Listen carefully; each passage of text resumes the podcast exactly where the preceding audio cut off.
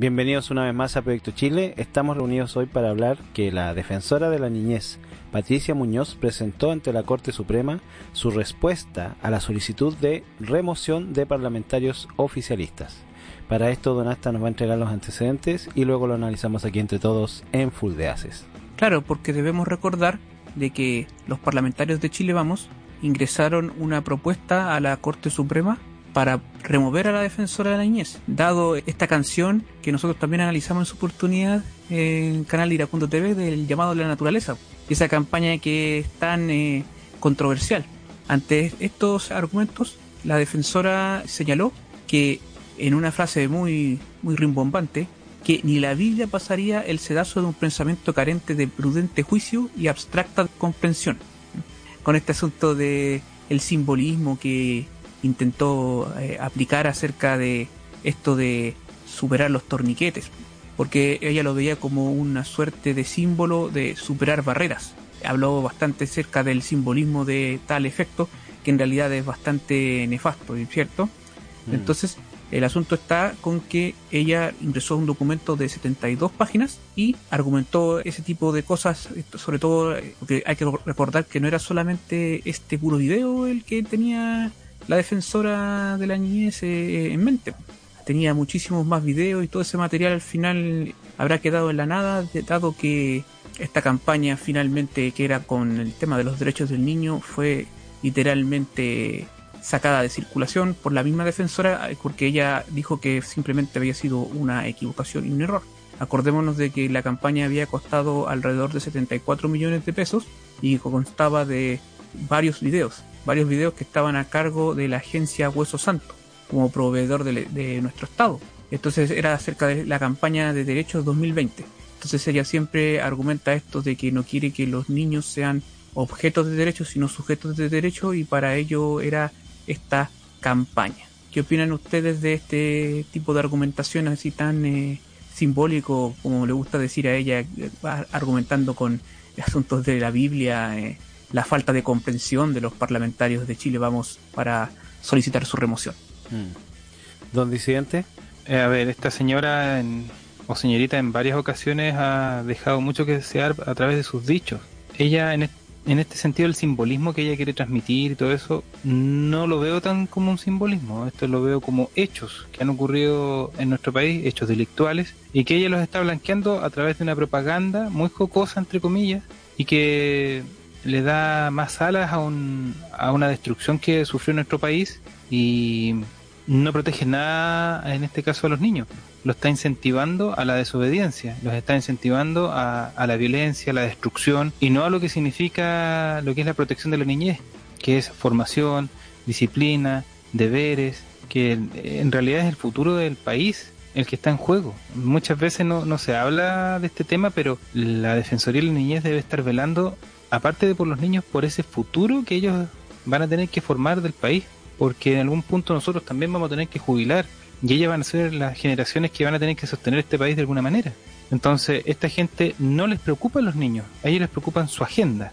Y la agenda es tener esta subversión muy bien articulada a través de la juventud, que muchos de ellos eh, son inimputables y además son muy fáciles de manipular, porque todos fuimos jóvenes, todos tuvimos menos de 15 años y es muy fácil agarrar estas corrientes de repente o movimientos de tipo revolucionarios que enseguecen el juicio de los niños y simplemente están haciendo aquí proselitismo a un, a un hecho delictual que ocurrió en nuestro país y eso no puede ser por parte de un funcionario público todo lo contrario, ellos tienen que estar por velar por el orden público, por hacer lo mejor en su cargo, independiente del, del color político, que eso hay que tenerlo claro.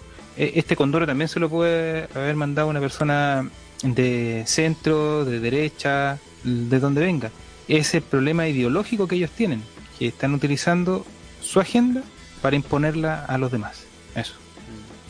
Bueno, aquí hay un problema también que tiene que ver con, los creativos, ¿cierto?, que están detrás de, este asunto.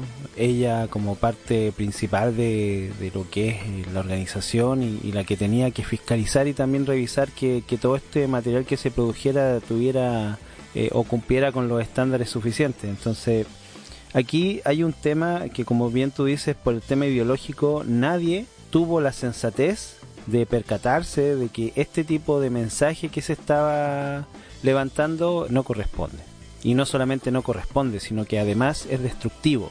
Y el asunto es que ella en su ideología o sobre ideología no, no puede no puede cambiar el prisma de lo que está viendo o sea ella ella ve una, una utopía cierto inexistente que cualquier persona con dos dedos de frente se da cuenta que, que no es el planteamiento que debiera de enseñársela a los niños o sea de hecho a los niños si bien es cierto, los papás tienen el derecho de ideologizarlos si quieren, de, adoctrinarlos si quieren, o, o, de hacerlos crecer en libertad como, como, como, como el padre decida, pero el asunto es que el Estado tiene que mantener un estándar neutral.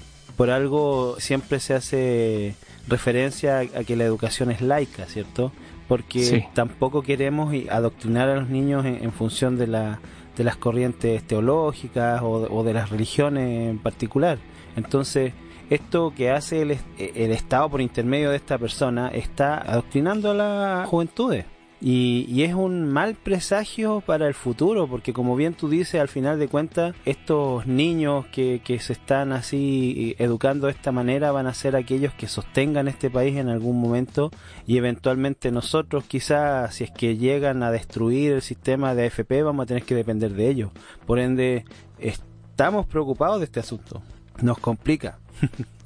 Y bueno, y por otro lado, yo siendo o viniendo también desde el, desde el mundo artístico, todas estas bolas artísticas son pura basura. Bueno, al final de cuentas, me imagino yo que, que todos estaban felices por el material que habían logrado y sin embargo, como el arte es subjetivo, subjetivamente es mugre.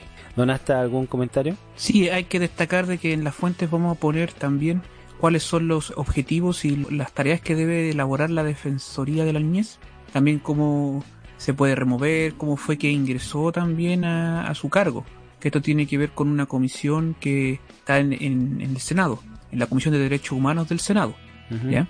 Que, y tiene que ser por un quórum bastante alto de dos tercios de, de, los que están allí quienes la escojan con su cargo. Entonces, ¿cuál es el punto? El punto es que poco y nada se habló del asunto de los otros videos que iban a estar eh, al respecto de esta campaña que costó 74 millones de pesos, que eran en total 21 videos. Claro, Cada sí, uno de ellos iba a tener aproximadamente unos eh, 7 millones de pesos. Eh, así aproximadamente. Y la agencia, esta la agencia Hueso Santo, también había sido proveedor de del Estado en spot publicitarios para el metro de, de Santiago. Entonces, quién sabe si también se iban a, a, coordinar para realizar esta campaña también a través de esa organización que es el Metro. Mm. Una organización muy importante, sobre todo en la capital. Para finalizar, eh, hay que ver cuál va a ser la resolución que tomará la Corte Suprema y ojalá que sea lo más pronto que se pueda. Eso. Sí, yo solamente para, para cerrar quería comentar sobre el tema de, de la productora en, en el fondo, que da lo mismo en el fondo cuál sea la productora, el problema es quién es el que toma la decisión final de lo que queda plasmado en el producto.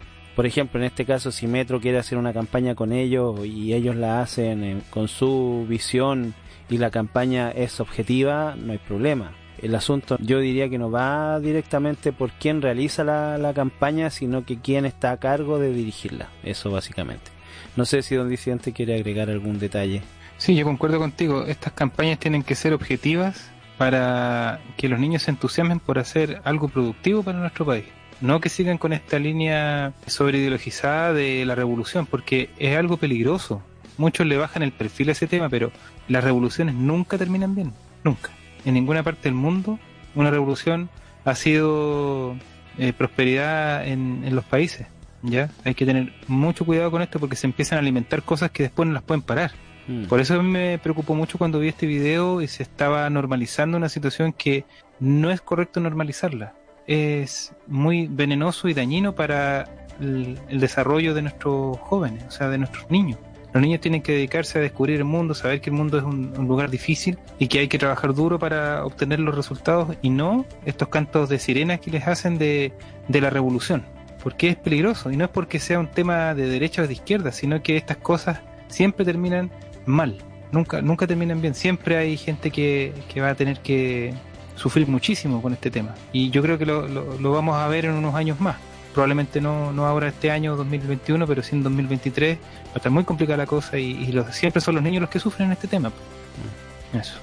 Bueno, esperemos la respuesta de la Corte Suprema a ver qué, qué pasa con esto. ¿Donaste algún comentario?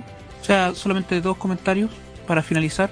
Uno tiene que ver con que ella apeló a la Biblia en el sentido de que no era literal la palabra que ella mencionaba acerca de los eh, torniquetes, o sea, lo que ella propugnaba acerca de saltarse los torniquetes, y que por eso que apeló a, ese libro tan antiguo, que dijo también de que si se opta por destituirla, dijo lo típico eso de que se golpearía la independencia que necesitan este tipo de instituciones para llevar a cabo su labor, y también eh, aclarar que no solamente por parte de la Defensoría de la Niñez se hacen campañas al respecto que no se van a gloriarse de sucesos que han ocurrido en nuestro país, sentido positivo, como fue por ejemplo lo del 18 de octubre, porque eso también nosotros lo analizamos con lo que sucedió durante el Congreso Futuro 2020, donde se desarrollaba a través de un lenguaje que no era muy apropiado, esto de que era nuestro 18 de octubre y más encima con lenguaje inclusivo así como el todes y ponerle la E a algunas palabras en específico.